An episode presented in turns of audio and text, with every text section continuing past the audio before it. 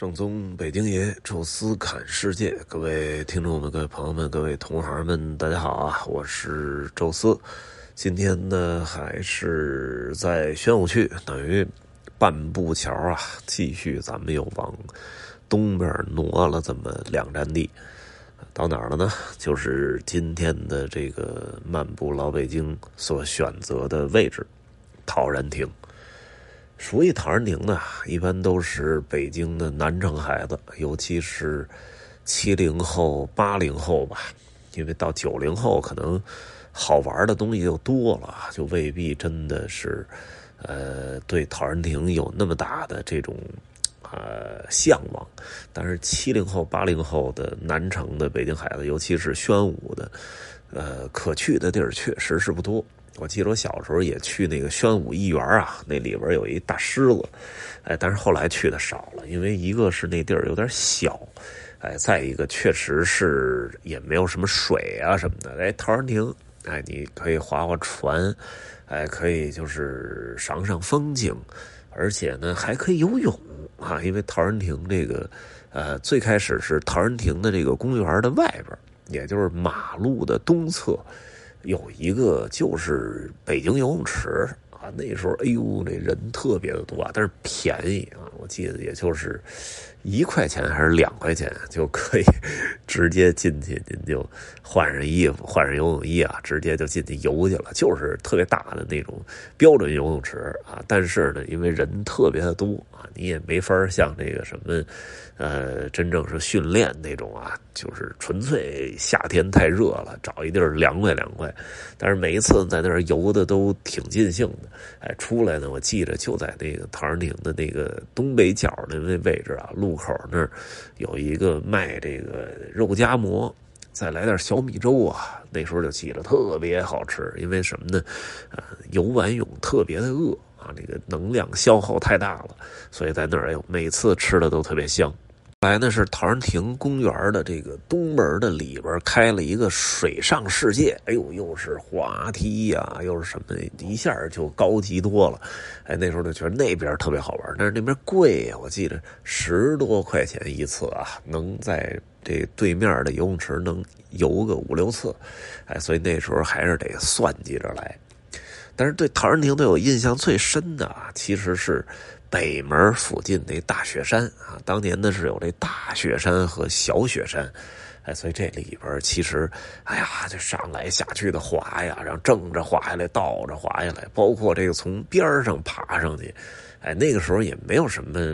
实实在在的防护措施啊，所以大家就感觉好像都无所谓，偶尔有小孩摔着不当回事儿啊。结果后来我再去的时候啊，就是长大了之后再看那都。护栏啊什么的，就是围的特别死啊，那种钢铁的架子，往那儿一戳，就跟你当年就徒手爬上去那感觉就特别的不一样啊，所以后来就感觉好失望啊。但是那个其实就是我在陶然亭的一些记忆。实际上，陶然亭这个名字呢，还是来源比较早的。咱们得先从北门附近的一个地名说起啊，就是黑窑厂。话说嘛，明朝初建北京城的时候，当时是建了工部旗下的五大厂，啊，神木厂、大木厂，还有呢琉璃厂、台基厂，啊，最后一个就是黑窑厂。黑窑厂其实就摔烧砖的，烧的这个比较多啊，所以整个那个木炭、柴火什么的，把那窑口都熏的都黑了，所以老北京人起名啊叫黑窑厂。现在窑口看不到了，但是到清朝的时候，其实那个工部下辖的黑窑厂是一直在的。呃，这个窑烧砖呢，其实就是挖土。啊，正常那种普通的砖啊，不是那种啊漫地的那种金砖啊，那所以这个其实要求不是那么高啊。遍北京城找，就找到了南城陶然亭这块土质比较合适啊，所以旁边建这个窑，就是直接挖土烧砖。明朝时候挖啊，一直挖到了清朝，一直出现了几个这种。大水坑子啊，因为一开始挖都是坑，下雨啊，包括河道啊什么过来了，改道就跑这儿来了，变成了一大片的水洼子。哎，当时呢是康熙年间有这么一个工部郎中啊，这是工部下边的一个中层官员，哎，他呢当时是奉命监理这黑窑厂，你得就好好干活吧，得监察这质量啊什么的，哎，他就发现这片水洼的这个风景出来了啊，所以当时呢，哎，他花钱在这个水洼的中间找了那么一地儿建了一个小亭子，哎，这小亭子看风景什么的特别不错啊，说起个名儿吧，哎，就叫陶然亭。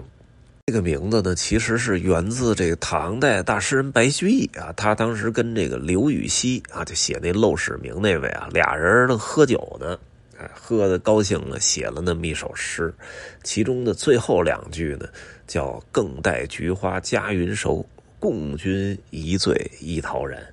啊，所以这个“陶然”这俩字就用这儿了。哎，这可能是这名啊，确实是比较的有文化。哎，所以呢，各地的文人来京，什么赶考的呀、当官的呀，哎，吟诗作对，哎，这个地儿就变成了一个特别重要的场所啊，就跟那个鹅亭什么曲水流觞一样哈。所以，哎，大家就觉得，哎，这个地儿特别好啊，在这儿，呃，玩一玩也是这个各地文人到京必打卡的地儿。哎，当时呢，很多的这种著名的身影啊，林则徐啊，什么龚自珍呐、谭嗣同啊、秋瑾都来过这儿啊。赛金花还埋在这儿了。咱聊那赛金花的时候也说过啊。哎，最后呢，晚年的时候，他是在天桥附近的，呃，这个一个住所去世了。哎，去世的时候啊，其实也没什么人关注啊。但是呢，最终埋就埋在了陶然亭。据说他的墓碑啊，还是张大千啊给画的画，上面刻上去，然后齐白石给写的字儿。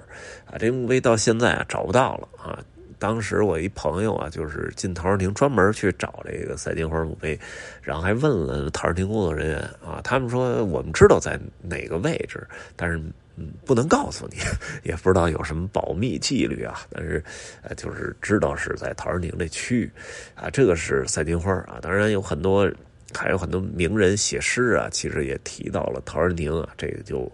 不赘述。呃，另外呢，陶然亭其实也是一个红色圣地。呃，毛泽东最开始啊来北京第一次啊，就是住在这个南城的这个呃浏阳会馆啊，呃那个湖南会馆啊，住在那湖南会馆啊，也就是烂漫胡同里边。当时来干嘛来了？倒张大会。张敬尧在这个湖南确实是横征暴敛，民怨特别大啊，所以很多的年轻人啊都跑到北京来请愿啊，把张敬尧给调走。是这倒章大会开的，也是啊，毛泽东第一次来北京啊，当时跟李大钊啊、邓中夏见面，都是在这陶然亭。后来周恩来也来了，也是在这儿，他们还曾经在此啊开过会，传播这个红色思想啊。所以早期的这个共产党人有一位也是挺著名的啊，就是呃五四运动的学生领袖叫高君宇啊，他和石平梅的这个墓地也是在陶然亭，这个是能看得见的啊，就是你在陶然亭里边。呃，走没多远啊，其实就能看见他们这个墓墓碑，而且还有一个这个两个人的一个呃一个雕刻的那么一个碑啊。我记得有一次还赶上这个呃小学生吧，到那儿去宣誓啊，也是一个挺重要的北京的一个红色圣地啊。所以这陶然亭其实前前后后啊，可看的东西还是挺多啊。当然。我最近一次去陶然亭呢，是这个疫情刚来啊，然后北京那个第一次真正意义上封控解除了啊，也就是大概在四月份吧，因为呃二月份爆发的嘛，然后三月份的时候，哎，大家几乎全全都是在家，那时候这个什么物资调配啊什么的也很混乱。啊！但是没有人敢出去，直到四月份啊，这个春天来临了啊，而且这个大家胆儿也肥了，那时候就跑出去啊。那时候我记得最开始。啊，拍的一些短视频啊，包括剪辑都是拍的陶然亭，然后一点一点学，哎，觉得好像还不难啊，所以从那儿开始做的短视频啊，这也算是陶然亭是一个起步。哎，当时呢就在这陶然亭里边里里外外都看了，包括高君宇的墓啊，还有那大雪山，呃，当然就是现在也有那个划船的呀什么的，呃，确实是跟原来变化不大，但是周围变化太大了。啊，就东门外边原来的北京游泳池啊，原来还有那么一站这个公交车的车站，啊，现在那块已经是什么楼盘了啊。北边那大街呢，其实也打通了，原来都是胡同什么的啊。现在呢，就是北纬路啊，往南的东京路什么的都打通了啊，所以整个的大街什么的也都是比较的宽敞。所以跟原来呢，还是多多少少有点不太一样。我头两天其实就想再去一趟啊，正好北京这个。开门的公园也不多，说找那儿看一看啊，结果开过去发现一个特别严重的问题，就是陶然亭那儿没地儿停车。原来我们记着那次是停的西西门东门那个外边一个很小的停车场，但是还能停，哎，结果那个关闭了。南门边上也有一停车场，结果也关闭了。北门压根就没有停车的地儿，只能停路边啊，路边那个停车位都是满的，哎，所以就绕着陶然亭转了一圈，愣是没进去。也是挺可惜的啊！以后吧，有机会啊，坐公交车或者骑自行车去，再去逛一逛啊，看看陶然亭里边还有什么没有发现的什么隐秘的角落。啊，那个地儿确实是，呃，挺大的一个区域啊。这一期呢，就跟大家来聊聊陶然亭。呃，下一期我们往北走走啊，要回答一个咱们这个听友啊，在下边留言说要聊的地名，就是车公庄。咱们说说车公庄的来历以及它周围啊，到底曾经出现过什么东西啊？这一期呢，就先跟大家说到这儿吧。有什么想说的，欢迎大家在音频下面留言。如果你想说说啊，想问问啊，就是你生活曾经住过的那些地方啊，有什么由来，也欢迎呢大家呢把这个自己感兴趣的地名啊、位置啊都留言啊发到里面，也可以在听众群讨论交流。微信搜索“宙斯”的微信号，这六个字汉语拼音全拼，加入之后会邀请您进群。也欢迎大家呢关注我们的喜马拉雅的另外一个。聊欧洲的音频节目《宙斯看欧洲》，每周一、每周五会定期更新，敬请大家期待。这一期呢就聊到这儿，咱们下期再见。